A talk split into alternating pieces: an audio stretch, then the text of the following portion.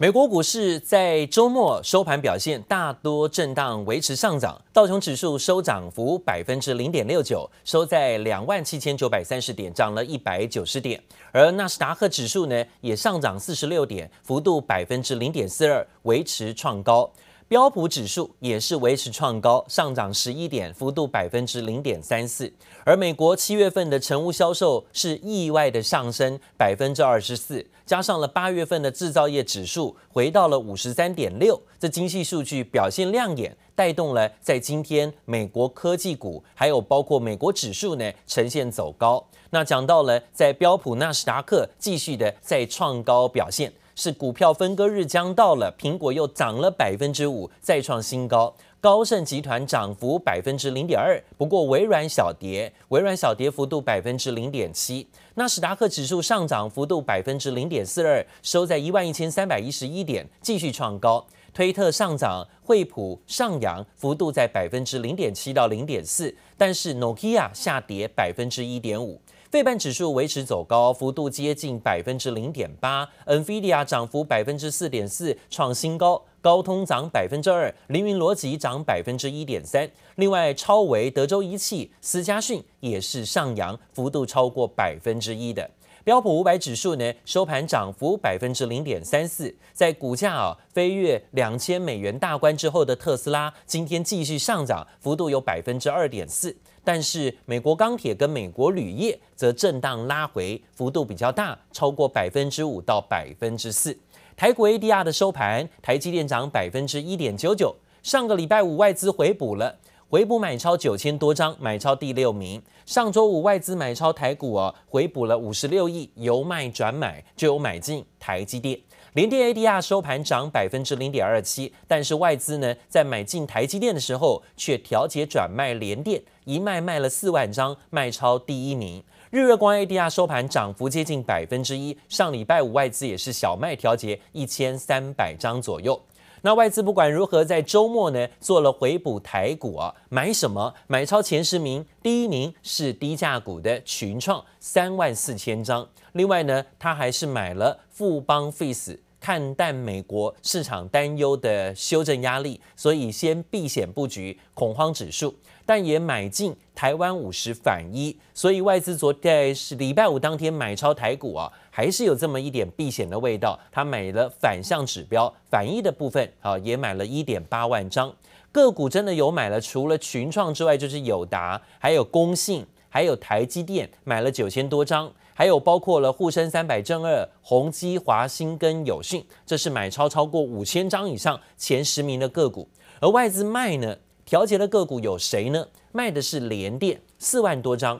买进台积电就转卖联电，最近就是这种跷跷板的操作啊。另外，彩晶也调节一点八万张，大买群创、友达，却大卖彩晶个股。华邦电卖了一点四万张，还有国泰永续高股息。华通都是卖超超过一万张以上的，中信金还包括金源电、人保金电跟联合再生，也是卖超超过六到九千张的个股。这是外资调节卖超前十名个股。来看今天各大早报的头版消息，现在变成台股啊，是国家队在力挺了，电金双主流一起点火。上个礼拜五台股做了跌升反弹，反弹两百四十五点，收复了礼拜四长黑 K 的一半。其中呢，八大公股行库是率先在礼拜四力挺金融族群之后，四大基金上个礼拜五在全力买超电子全值股，形成了台股电金双主流的撑盘点火趋势。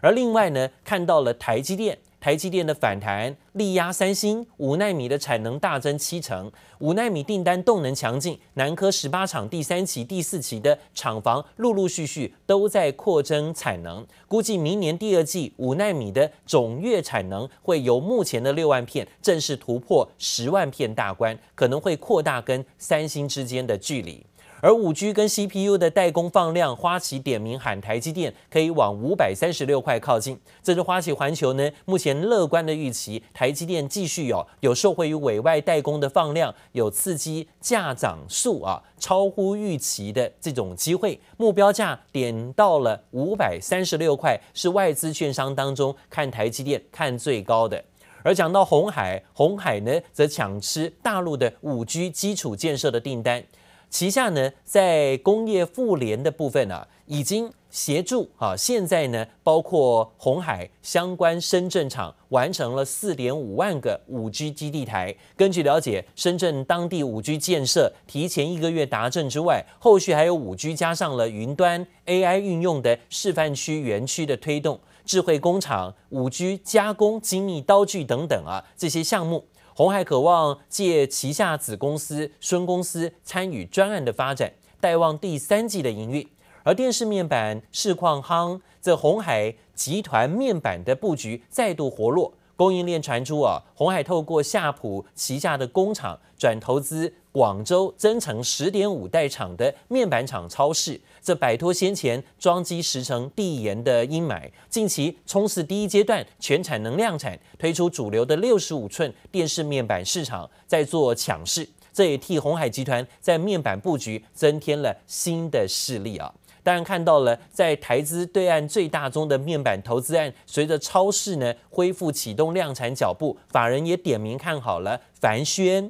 蒙利、君豪、智胜啊这些个股，包括油田、东捷、精彩科这些设备供应链，也渴望呢认列先前延迟入账的业绩，替下半年的营运来增添更多的动能。而讲到了在各大早报头条消息当中，还提到了个股里头提到。Mini LED 的运用起飞，友达的集团成为了大赢家。这是苹果、三星都在热炒 Mini LED 的需求，传出友达、京东方都在积极送样。其中友达呢已经有 Mini LED 背光电竞笔电，还有电竞荧幕的量产实业成绩，因此呢出现的机会是很大的。而新 Switch 传出第四季要备货，台厂供应链进补。宅经济带动任天堂的游戏机大卖，这供应链呢也说，现在乘胜追击，任天堂在打造下一代的 Switch，最快今年第四季会开始备货，这对台湾的供应链呢就会进补了。